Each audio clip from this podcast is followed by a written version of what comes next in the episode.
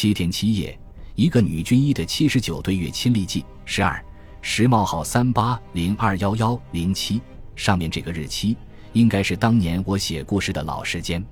而现在故事接近尾声，心情已觉得很累，想快一些结束这次讲述。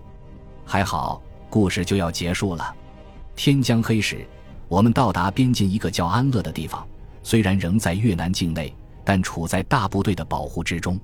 我们在那儿过了一个虽然没什么危险，然而至今想来仍是不比死可怕，但却比死痛苦的一夜。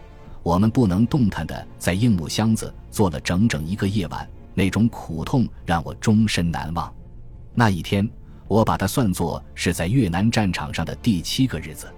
有个著名的电影叫《最长的一天》，说的是举世闻名的诺曼底登陆那场战役，相信很多人看过。那电影我看过两次。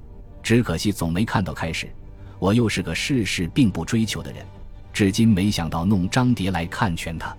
我们的遭遇固然不能和那次伟大战役所发生的事情相提并论，可战争中每个人的生与死，却又都同样只是瞬间的事情。而作为一名普通士兵，他并不能纵观全局。从这个意义上来说，个体对于战争的感受和战争对于他们的意义都是相同的。要么死去，要么活下来。因为某些原因，我们活下来了。我们继续向后撤退。第八天的上午十点四十五分，我们跨过国境线，回到离开了七天八夜的祖国。所以这个时间被我从容不迫、准确记录在了纸上。我们个个灰尘仆仆，我们早也面目全非。可是我们活着，我们活着，我们十分幸运，十分幸福。从什么地方进入国境已经不清楚了，像出去的那天晚上一样，我们没有立刻赶赴目的地，而是在一个叫北斗的地方又停了一个夜晚。那会儿我想，这也是大部队作战不可避免的吧。而随着又一个夜晚的到来，坏消息也开始传来。最多最可信的说法是，我们有整整一个营的人被围在里面了。国内指挥员在下决心增援解救，毫无疑问。我们是在此等待抢救任务，不幸的消息一下子传遍，当时说竟有约五百左右的人被围，我们重又变得沉重和紧张不安。这也就是我军此次战争中非常沉痛的四十一军某营因撤退时联络不利，导致几百人被残酷包围，一个加强营遇难的惨痛事件。当天晚上，伤员不断下来，我们仍未能完全撤出战争。从前线又拉回来七具尸体，极坏的消息从前面下来的战士口中一个接一个的得到证实。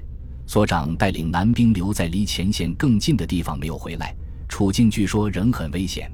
到了深夜，又变得没有人说话，仿佛我们没有回到国内仍在阵地上的坑道里。我又拿出了我的纸和笔，打开我的手电筒。爸爸妈妈，现在我们一切都很好，但是。我们时有一个营被包围了，已派部队增援，到现在仍没有消息。你们知道我们的心情是多么难过吗？让我们共同祝愿他们突出包围，平安归来吧。忘记剩下来的路途是怎么走完的了，完全忘记了，因为那都不重要了吧。最终，我们经过总共四夜五天的艰苦行军，回到了驻地。一阵完全能想象到的兴奋过去，天又黑下来。在房东的小竹楼上，我眼睛潮湿的写着信。爸爸妈妈，趁着昏暗的灯光，又在给你们写信了。现在我很好，已经回到国内。可是，当所有的人躺下来，没有炮击，没有枪声，仿佛进了天堂的时候，我仍是那么难过，总是想到被包围的战士们。当时增援部队三进三出，做出了巨大努力。可是到我写信那时为止，仍有几百人没有出来。又过了些天，国内开始组织部队在边境上进行收容工作。收容人员不断从极少侥幸突出来的战士们口中得到种种消息，说他们千真万确被包围、被打散了，他们迷失在险恶的山里；说里面的人仍在各自为战；说他们正在一小股一小股地往外突围。突出来的战士们还说，很多战士们都很英勇，一直打到弹尽粮绝。一些负伤的战士为了不连累自己的战友。毫不迟疑地留下来掩护同伴，甚至开枪打死自己。军委终于下达全体撤出的命令，所有部队不得不在某日全部撤回国内。我们只好撤出增援部队了。这一切听来真是令人痛苦。曾经就要看见生的希望，却又看见它一点点关闭，那是何其残酷！是呀，他们是战士，战士们要长眠在异国他乡了。部队全部撤回国后，可以想象边境线的另一边。仍然在进行着零星的，也是惊心动魄的战斗。那时，我们的战斗机群日夜不断在边境上空盘旋。有那么一天，那时我和陈雪凤被抽到军里接待中央慰问团，有个湖南老兵指着天上的飞机告诉我，那是为迷路的战士们指引方向的。这话有时会让我觉得安慰。当时我们真有位战后闻名全国。被军委授予“钢铁战士”称号的士兵，硬是在屁股上中了一滩的情况下，在大部队撤退的第八天，爬回了自己的国家。收容部队发现他时已奄奄一息，被送到我们医院接受治疗。是个性格挺逗的战士，我想，他是凭着自己那股子乐观态度，才战胜了恐怖，坚持到了最后。可是能回来的战士，毕竟一天比一天少。至于战后我所知道的，在那次突围中没出来的熟人，自然不忍数说。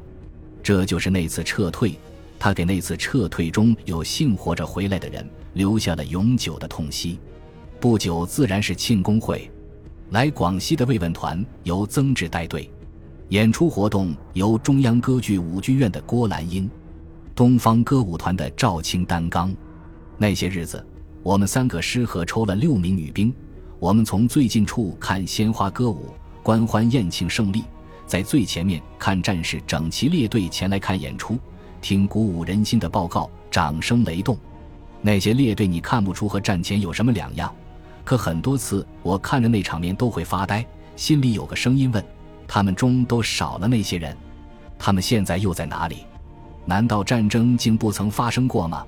难道一切这么快就平息了吗？是呀，我们不能老是悲痛。我们仍然要过正常的生活。从战争中拼杀出来的曾志，他那时神采奕奕，令人起敬。曾赴朝鲜战场慰问演出过的郭兰英，二度出山也还是谈笑风生。赵青化了晚妆，跳起红绸舞来，仍像天真的小姑娘。歌舞团的美女和俊男，偶尔投来尊敬并羡慕的目光。可是我没有什么真正的快乐，无法接受年轻的生命尸骨未寒，或者下落不明。不知在受何种磨难时忘情的欢声笑语。是呀，我不是个坚强的人。我相信坐在队列里失去战友的士兵，很多人也和我一样吧。如今很多年过去了，世界仍在不停的发生战争。我总是在想，不知道我的战友们现在怎么想，是不是和我一样，希望战友这个伟大同时又表现人类相互杀戮的名字。最终会从人类的字典当中消失。同时，不管在什么时候，每当看到边境上战士们林立的墓碑，都会让我想起高原诗人马丽华激扬而又苍然的诗句。也因此，我当年文章的标题用了其中的一句：“哦，兄弟，你看那远远的天边，开拓者的尖顶帐篷真像墓群，而死亡盛开在珠穆朗玛脚下的登山者的坟茔，则犹如花圃。”阅读生生死死，只是在这生死才如此和谐和美的交织。我们说，在小小的草原之上，有一部大大的诗集。这诗集中最浪漫的一页，有我们一群执笔。哦，兄弟，就为当年那个小小的意念，往高处走，往高处走。我们把灿烂韶光都交给了诗，不悔不悟的只有这颗同志到永远的心。现在，就让我用三年前的老话结束全文。仅以此纪念那次战争中我所送别的牺牲者，仅以此怀念那次战斗中我的伙伴们。